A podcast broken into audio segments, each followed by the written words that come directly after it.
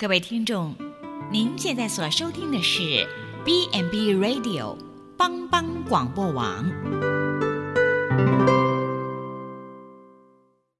即将为您播出的是由静珠主持的《请问医师》。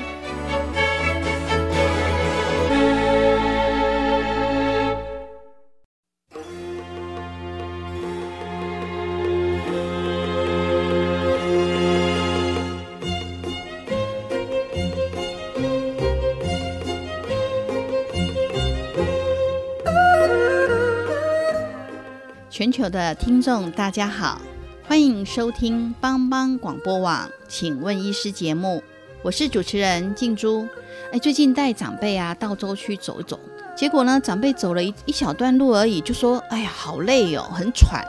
而且他跟我说啊，其实他不是只有呃到郊区去走一走的时候才有这种现象。他有时候晚上睡觉的时候也会突然觉得胸闷呐，然后甚至会觉得好像吸不太到空气，所以呢，常常半夜啊就要起床，然后去开窗户透透气。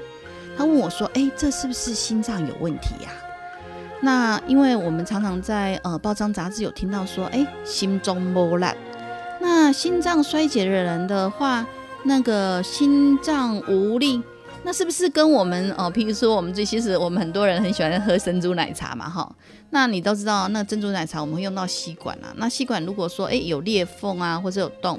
那就算我们再怎么用力好去吸，哎，好像也没有办法呃把所有的那个呃珍珠都吸上来。所以我就想说，哎，那这个呃心脏衰竭跟这个吸呃珍珠奶茶是不是有相同的感觉啊？那所以呢，呃，我不晓得听众是不是也对于这个呃心脏衰竭有很大的紧张跟害怕。那呃，所以今天我们呃希望说借由这样子的一个议题来跟医师讨论一下，说，哎，如果说有心脏衰竭，那它是不是有什么样子的初期症状？那我们是不是有什么方法可以来把握这个黄金时期？那有什么方法来做治疗或者是照顾？那可以让我们的心脏哈可以用得更久。那所以呢，如果你也有这样子的疑问，或是想了解更多有关于呃心脏衰竭的议题，请别走开，我们进一段音乐，再跟大家一起聊聊。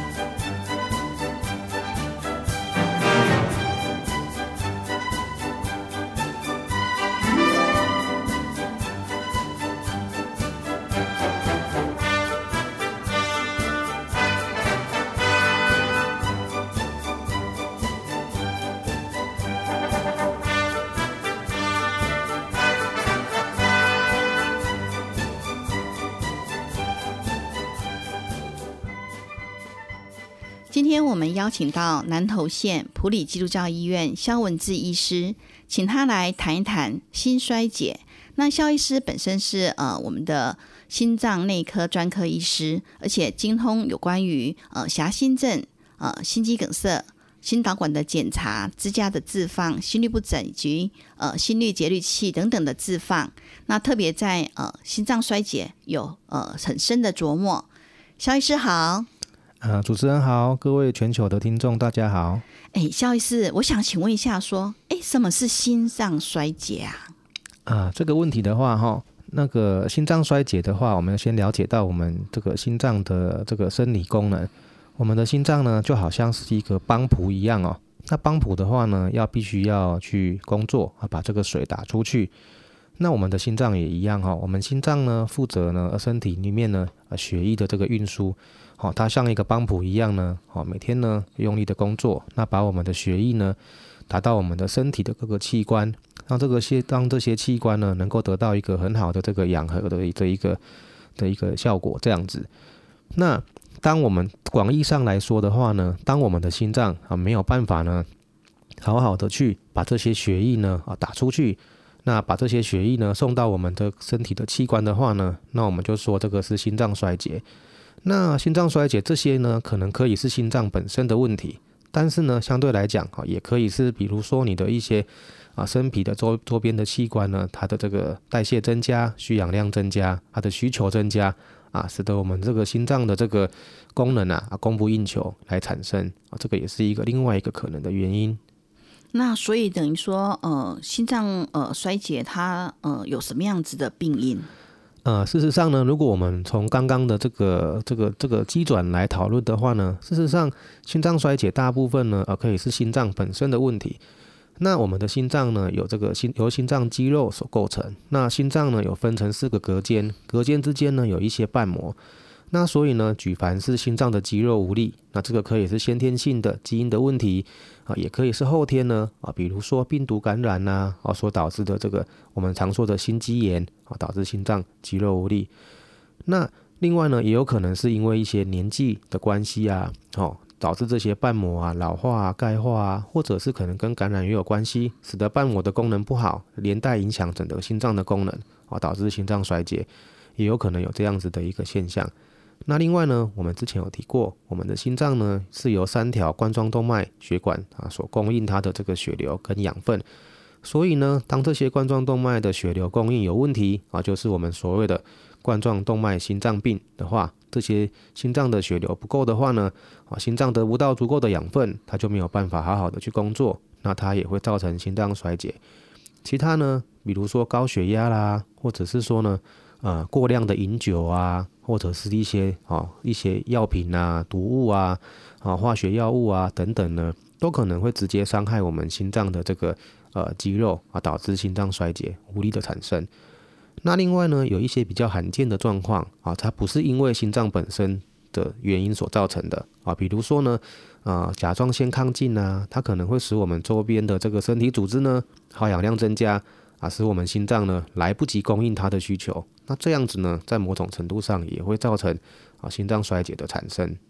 哇，所以其实心脏衰竭的原因有非常多种诶。那这样子的话，心脏衰竭到底会有什么样的症状啊？呃，事实上呢，刚刚主持人呢在一刚开始的引言就已经好的提到了哈，大部分典型的心脏衰竭呢，患者会觉得说，哎，体力好像比较差，嗯，好。那可能说，哎，以前呢，可能我可以爬山，哦，爬了十分钟、二十分钟都不会累，也不会喘。可能怎么现在只走了一小段路就觉得好累好喘？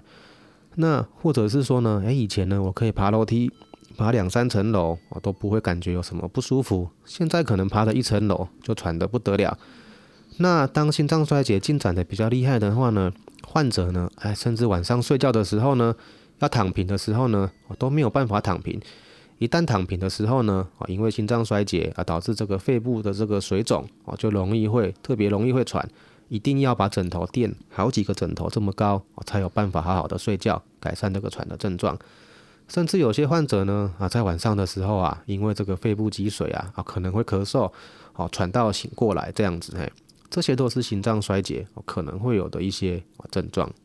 所以呢，心脏衰竭其实它是有有严重程度的不一样喽。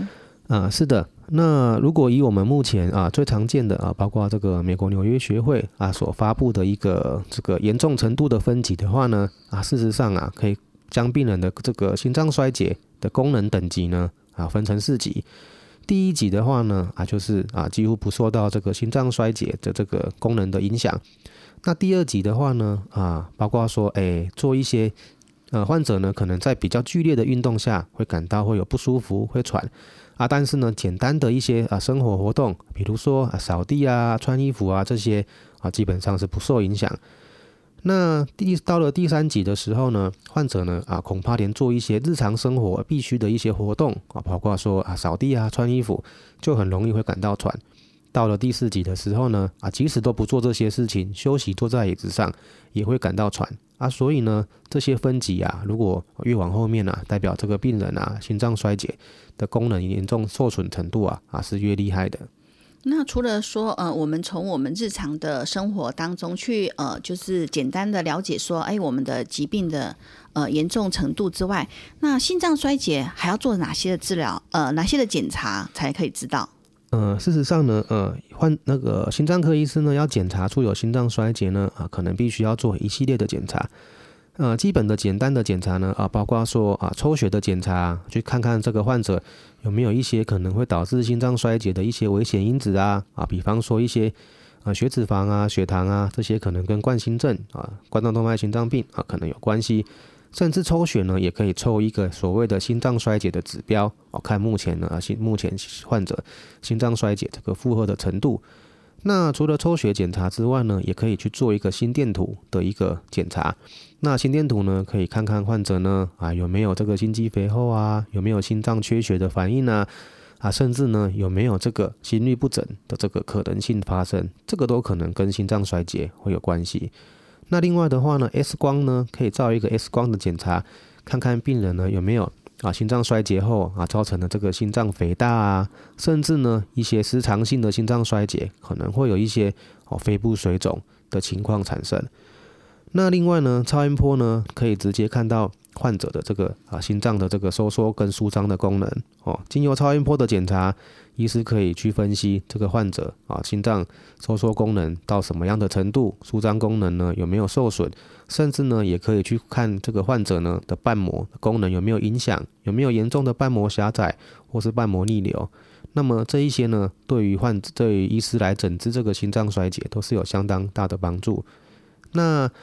如果呢，临床医师如果诶判断说这个医这个患者的心脏衰竭可能跟冠心症有关系的话呢，那么就去必须往冠冠状动脉心脏病那一方面去做一个检查啊，包括我们上一集所提到的那个那个跑步心电图啦，或者是核子医学扫描，甚至是心导管的检查，这些呢可能也都会有所必要。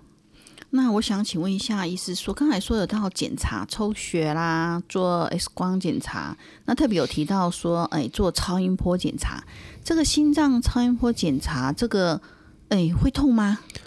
呃，心脏超音波的检查呢，它本身是一个呃非侵入性的检查，那所以呢，医师呢会请患者平躺啊，可能会有点侧躺。那会用心脏这个超音波的探头呢，啊，在患者的体外做检查。那所以基本上它并不是一个侵入性的检查。那医师会由探头呢，在这个患者的心脏的轮廓的这个范围内呢，啊，去做一个超音波的一个扫描。基本上原则上的话呢，是不太会有这个痛的感觉。那因为心脏的检查呢，呃，项目比较多，所以呢，检查的时间啊会比较长，大概一般是在十分钟到二十分钟左右。所以呢，他在做心脏超音波检查的时候，他有需要说服用一些什么药物啊等等的才能做检查，或者是说进食才能做检查，还是说都不用，就是直接安排就可以做检查？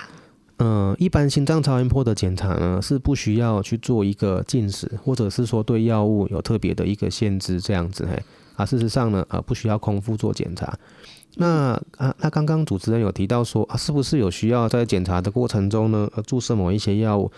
呃，在某一些比较特殊的检查，这个确实是有有可能的啊，包括说我们可能会哦看情况，可能会为这个患者呢呃注射一些好去诱发啊心脏收缩力的药物。那在这个过程中呢，我们会去评估心脏肌肉去啊去活动的这个状况看怎么样。不过这样的检查相对来讲啊是是比较少见的。哦，所以其实就是说，呃，我们先做初步的超音波检查，或者说心电图啊、X 光啊、抽血等等。那如果说有进一步的呃需要，那才会使用到呃一些呃药物来诱发呃我们心脏的收缩的情形。那呃接下来我想请问医师说，心脏衰竭的治疗，那有哪些药物呃会呃来做心脏衰竭的治疗？呃，心脏衰竭的治疗呢，可以根据患者的呃状况会有所不同啊，包括说患者是在急性期啦，还是在慢性期。在急性心脏衰竭的患者的治疗的话呢，一方面如果患者呢他有这个呃体液滞留的状况，包括说因为心脏衰竭啊水分打不出去，患者可能会有呃肺水肿啦，或者是这个啊甚至是脚水肿的这个状况的话，那医师呢可能在这个阶段会使用一些啊利尿剂。那如果呢，因为心脏衰竭，血压太低的话呢，啊，周边血管的这个灌流不够的话呢，啊，可能会使用一些啊强心剂啊的一个使用。那在慢性的治疗方面的话呢，我们的目的呢是希望能够使用药物呢，啊，减少这个患者啊这个心脏衰竭啊变差的啊这个这个患者呢啊心脏衰竭啊变严重的这个速度啊，所以呢，我们会用一些药物啊，包括说一些血管扩张剂啦，或者是一些交感神经的这些抑制剂啊等等。那甚至呢，在这近几年来呢，啊，有一些新的啊蛮不错的一些啊有关于心脏衰竭药物的发展呢，啊，都让心脏科医师呢有越来越多的选择，可以去改善这个心脏衰竭患者的这个这个后续的一些病情的一些变化。所以其实呃，我们在使用一些药物的治疗，其实无非就是希望说让这个心脏衰竭的呃后续它能够延缓，或者是说有比较好的改善。那我们先休息一下，呃，进段音乐，再跟大家一起来聊聊那个心脏衰竭，除了药物的治疗，还有没有其他的治疗方式？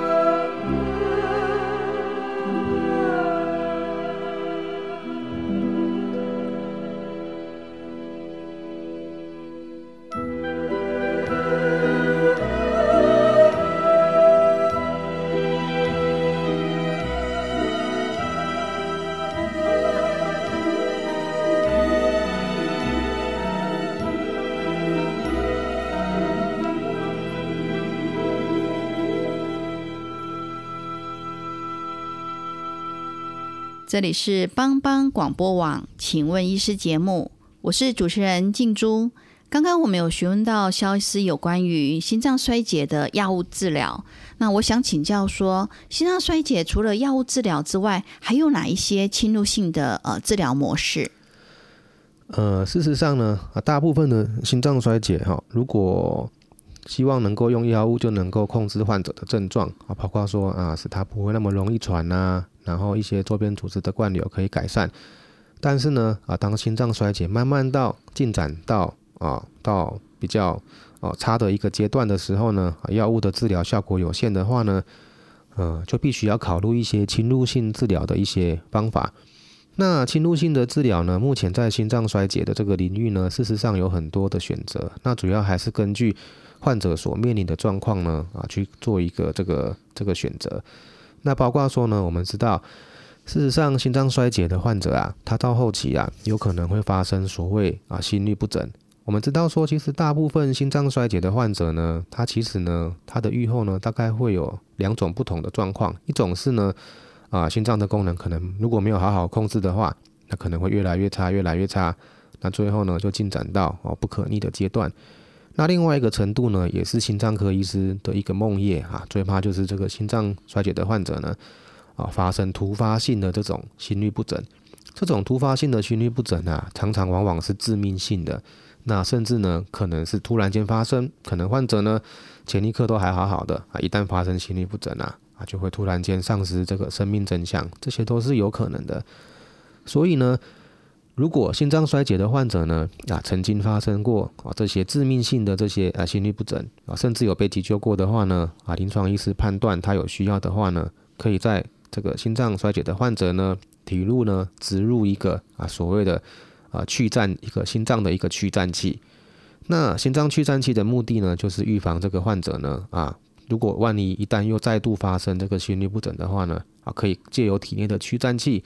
把这个这个心律不整呢，把它矫正回来啊，避免这些啊不可逆的这些啊，甚至是死亡的这些发生。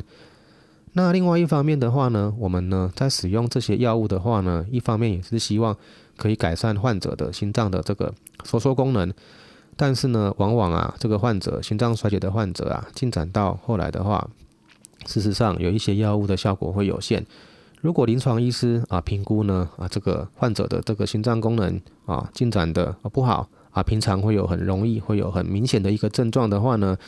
也可以考虑哦放置一个所谓的啊这个心脏左右心室的一个双腔的一个啊起搏器这样子嘿。目的呢是啊，借由放置这个心脏的这个啊双腔的这个起搏器啊，让我们的这个心脏啊可以呢有更好的协调性，那改善它的这个心脏的这个收缩功能啊，跟这个跟我们这个心脏的血流灌注。那这个呢也是一个侵入性的治疗。那如果另外的话呢，如果患者啊一旦发生这个急性的这个心脏衰竭啊，那个甚至是强心针都没有办法去维持一个适当的那个心脏的一个。的一个灌流啊，组织的灌流的话呢，好，那到了这个阶段的话啊，可能就会考虑，甚至可能会考虑放这所谓的啊叶克膜，好去维持患者的这个生命真相。那或者是说呢啊，放置这个所谓的啊左心室的这个啊这个搏动的这个辅助器啊，目的的话呢是啊为患者争取时间啊，可能可以考虑做一个后续一个换心的一个呃一个手术这样子。哇，所以其实呃，在心脏衰竭的治疗当中，不管是使用药物，或者是做一些呃更侵入性的一些呃治疗，其实都是希望能够延缓或者是抢救呃我们呃生命的机会。那所以呢，呃，我们在日常生活当中，如果我们是心脏衰竭的民众的话，那日常生活当中的话，我们要注意什么事情？呃，事实上呢，心脏衰竭的患者呢，他日常的照护呢，啊，必须要注意蛮多的一个细项。那这些呢，除了患者本身呢，啊的一个自觉之外呢，也需常常需要家人的一个帮忙跟辅助。那第一个就包括说呢，啊，他的饮食啊，有一定的一个的限制。那包括甚至包括运动啊、休息啊这些等等这样子。他另外呢，也必须要去监控一些啊，包括说啊体重啊、啊血压啊这些啊等等这样。所以等于说，嗯。这个心脏衰竭的民众的话，他其实呃，平常每天在家里面，他是要监控我们的血压啊，是的，没有错，体重是没有错。为什么要监控这些？是的，那个因为呃，一方面的话，在有一些心脏衰竭的药物的话啊，本身呢对血压可能会有一些影响啊，可能会降低一些血压，那所以我们会希望啊监控这个患者的血压。那另外的话呢，啊，心脏衰竭的患者呢，如果血压太高的话呢，会增加血压的负担，啊，那这个呢也要好好控制。那另外的话呢，心脏衰竭的话呢，它可能血压也会比较低，那这样的话呢，啊，如果代表这个有这个变化的话呢，也需要提供给临床医师啊做参考。所以呢，包括血压的监控是很重要。那除了血压之外呢，另外呢，啊，这个体重啊，体重的监控也很重要。因为心脏衰竭的患者呢，啊，最担心就是说呢，啊，包括说一些因素啊，啊，导致心脏衰竭恶化，或者是患者本身呢的一些饮食啊等等这样子。那如果一旦患者的体重呢有明显的变化的话，那这个就暗示着说，哎，这个患者呢，啊，可能呢这个心脏衰竭的这个程度呢，啊，是有所变化。那临床医师可能要调整药物啊，或者是说呢，啊，针对一些生活的一些部分啊，需要做一些调整啊。所以事实上。体重呢啊，也是一个非常重要去评估心脏衰竭啊变化的一个的一个指标。所以等于说，呃，我们除了服用一些药物之外，我们在家里的时候呢，也应该把我们每天的血压还有我们的体重呃做一些的登记。那这时候可以提供给我们的呃医师来做呃药物调剂的参考。那刚刚医师有提到说饮食，那饮食要注意什么事情啊？啊，是的。心脏衰竭的饮食呢，也是相当的重要。那在对于心脏衰竭的患者呢，啊，限盐那个盐巴就是每日饮食啊，这个盐分的限制啊，是十分的重要的。嘿，啊，心脏衰竭的患者呢，通常是不建议呢，啊，摄取太多啊高盐分的食物啊，包括像是罐头类啦、腌制品啊、啊蜜饯啊，或者是过多的调味啊这些等等。那另外的话呢，除了盐分啊必须要好好的控制之外呢，水分的这个摄取啊也必须要特别注意啊，因为啊，如果过多的水分摄取的话，恐怕会引起心脏衰竭恶化啊，甚至会有肺水肿或者是啊下肢水肿这些情况的产生。那刚才医师说到这个呃饮食建议的部分，盐分的部分，那呃之前我也听到呃有呃听众在询问说，像有些人很喜欢呃喝苏跑，把苏跑当成那个呃开水在喝，可是呢，呃就我知道苏跑里面它其实很多的钠离子，那这个钠离子跟盐分有关吗？啊，这个是有关系的嘿。那而且呢，苏跑像这种样的，或者是一些运动饮料之类的，对对对，或者像是一些汤汤水水啊这种东西。又有盐巴啊，又有水分，那所以说呢，啊，对于这个心脏衰竭的患者呢，是尽量应该要避免。那所以等于说，呃，刚刚有提到说，哎，像冬天，现在冬天到啦，那很多人喜欢吃火锅，然后呢，可能吃姜母鸭，然后呢，或者是吃些补品这些的。那这个的部分跟盐分跟水分也关系吗？啊，我想这个都是一些高盐的一些食物，对于心脏衰竭的患者，应该是尽量能够能免则免。那另外包括像是一些刺激性的饮食啊，啊，包括这个咖啡啊、酒精啊、啊茶叶啊这些啊，对心脏会比较容易会有一些刺激性的物质的话，基本上呢，对于心脏衰竭的患者呢，还是建议啊尽量避免会比较好。哦，所以这个饮食还要真的很小心。那很多人都说，其实运动，那像我如果说万一呃民众或听众有心脏衰竭的部分，那可以做运动吗？嗯，是的，心脏衰竭的患者呢，啊，是可以做运动的。那当然，如果你是处在这个急性的心脏衰竭啊，心脏代偿的阶段，那当然这个时候呢，还是以休息为主。但是如果长期病情是稳定的状况下的话，啊，通常还是会建议适度的运动，因为这个呢，会改善你的啊身体的这个这个心肺功能，长期来讲还是会有帮助。那患者应该要针对自己本身当时候的体能，来去做一些调整。一般会建议先从比较低强度的啊的这个运动做起，可能可以做一些低强度，或者是啊刚开始从事的话呢啊时间不要太长，可能五分钟十分钟啊之后呢再慢慢加强运动的强度跟时间啊长期下来的话呢改善心肺功能也会有一些帮助。那所以呢如果说像我们呃有心脏衰竭的话，那我也呃依依照医师的指示，然后使用了一些药物。然后呢，我也尽量在饮食上有一些注意，那也开始做呃，属于呃，就是比较缓慢的运动啊，散散步啊，然后走路啊等等的。那我想问说，那我这样子做了之后，我的心脏衰竭可以痊愈吗？呃，大部分心脏衰竭完全痊愈到正常的状况，这个机会是比较少一点，但是呢。我们心脏衰竭治疗的目标呢，就是去延缓这个心脏后续啊恶化的一个程度啊，甚至呢有一些心脏衰竭的患者呢啊，他可能会因为心脏啊功能啊不佳，会有一些啊反复入院啊，因为心脏啊急性的一个代偿失能啊，反复入院的一个机会。我们的治疗目标呢，是希望患者呢啊可以减少这个反复入院的机会啊，减缓这个心脏失能的这个速率。那让患者有一个比较好的一个啊生活品质。哦，所以其实我听起来的话，这心脏衰竭好像跟慢性病有一点点像，这样子，就是说，哎，我们可能在很多的生活照顾啊，在用药、饮食啊、运动啊各方面，其实都是在做一个延缓。那我们先休息一下，进一段音乐，再跟大家继续来聊一聊，哎，心脏衰竭要注意的事情是哪些？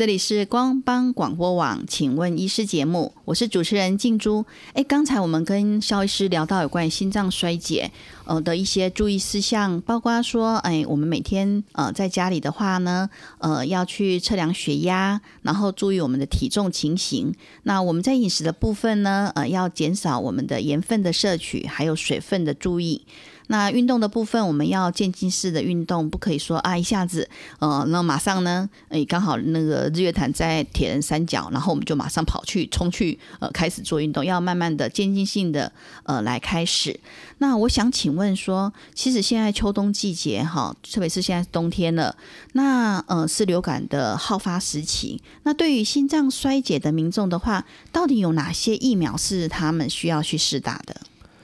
嗯，是的。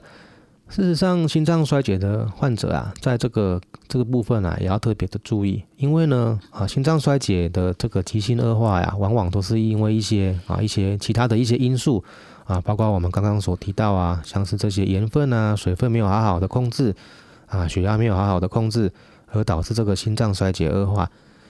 那另外一个常见会造成恶化的原因呢，啊，就是这个可能这个感染啊，包括说呢，啊，流感的这个感染呐，啊，或者是一般的感冒啊等等这样子。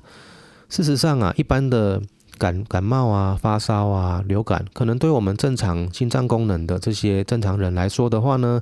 啊，它可能影响啊，就是一些感冒的这些症状。但是呢，对于心脏衰竭的患者来说的话呢，啊，这些感冒呢，可能呢会在短时间内。啊，加剧这个心脏的负担，使得这个心脏呢啊，必须啊啊负担更更更重的这个工作的这个这个量这样子。那一旦这样子的话呢，往往可能就会造成急性的啊心脏衰竭的恶化。那甚至可能因为一些感冒啊、发烧啊等等啊，导致患者产生这个肺水肿啊等等这些情形。而且呢，另外一方面的话呢，心脏衰竭的患者呢，啊，如果产生这个肺炎啊，或者是流感啊，往往呢也比较容易呢，会因此而引发重症。所以目前的话呢，其实对于心脏衰竭的患者来讲的话，啊，都会呢，啊，建议在这些啊这个季节的话呢，去施打疫苗啊，包括这个流感疫苗啊，或者是目前政府有在施打的这个啊肺炎链球菌的这些疫苗呢，啊，都是会建议这些心脏衰竭的患者哦来施打。一方面是预防这些啊发以及演变成重症的这些可能性，这样子。那我们的那个呃流感疫苗的部分，它是每年都要打耶，所以呢，呃，如果说是心脏衰竭的民众，那所以他就每年都要打流感疫苗。嗯，是的，因为每年流行的这个病毒株可能会不太一样，所以如果要达到预防或跟这个重症的效果的话呢，基本上还是要根据啊那个每年度的这个疫苗呢来做一个试打。那我想最后再询问一下医师说哈，那如果说万一呃心脏衰竭的呃听众的话，那他还是有工作的需要，那他可以工作吗？嗯，是的，心脏衰竭的患者呢啊，并不是说啊不能工作，还是要看他当时候的一个啊状况来做一个呃跟医师做一个讨论啊。事实上，我们刚刚有提过，其实心脏衰竭根据这个分级的话，也有这是一般轻度的啊到。啊，后面经常到一些重度的这些啊心脏衰竭患者啊，所以呢啊，事实上呢，在我的这些呃平常门诊的这些经验里面，其实也有一些心脏衰竭的患者啊，他是这些相对比较年轻的族群啊，比方说二十岁、三十岁的就有心脏衰竭啊，这些都是有可能会有的。所以呢，如果呢跟医师讨论过后，心脏衰竭的患者能够好好的服用啊一些药物的话。在病情相对稳定的状况下的话，还是可以负担啊一定的工作。那当然，我们也会希望说，哎，这个心脏衰竭的患者呢，还是尽量不要从事太过于剧烈或者是劳力或者是劳累型的这些工作。可能呢，还是要跟医师好好的讨论会比较好。嗯，所以呢，其实呃，如果说真的有心脏衰竭的状况的时候，那是可以呃继续工作，但是工作的呃就是内容的部分，可能还是需要去做一些的商量跟讨论。所以呢，呃，针对心脏衰竭的话，定期的吃药，然后生活作息正常，然后不要抽烟喝酒，然后注意体重，然后常常要跟医师保持联系，然后与这个心脏衰竭和平共处，其实是非常重要的。那今天我们非常感谢肖医师来到我们的当中，给我们很多有关于心脏衰竭的宝贵知识。我们谢谢肖医师。好，谢谢各位听众。那如果你对我们的节目有兴趣，欢迎锁定由帮帮广播网直播的《请问医师》。感谢全球听众收听，我们下周空中见，拜拜。送你一份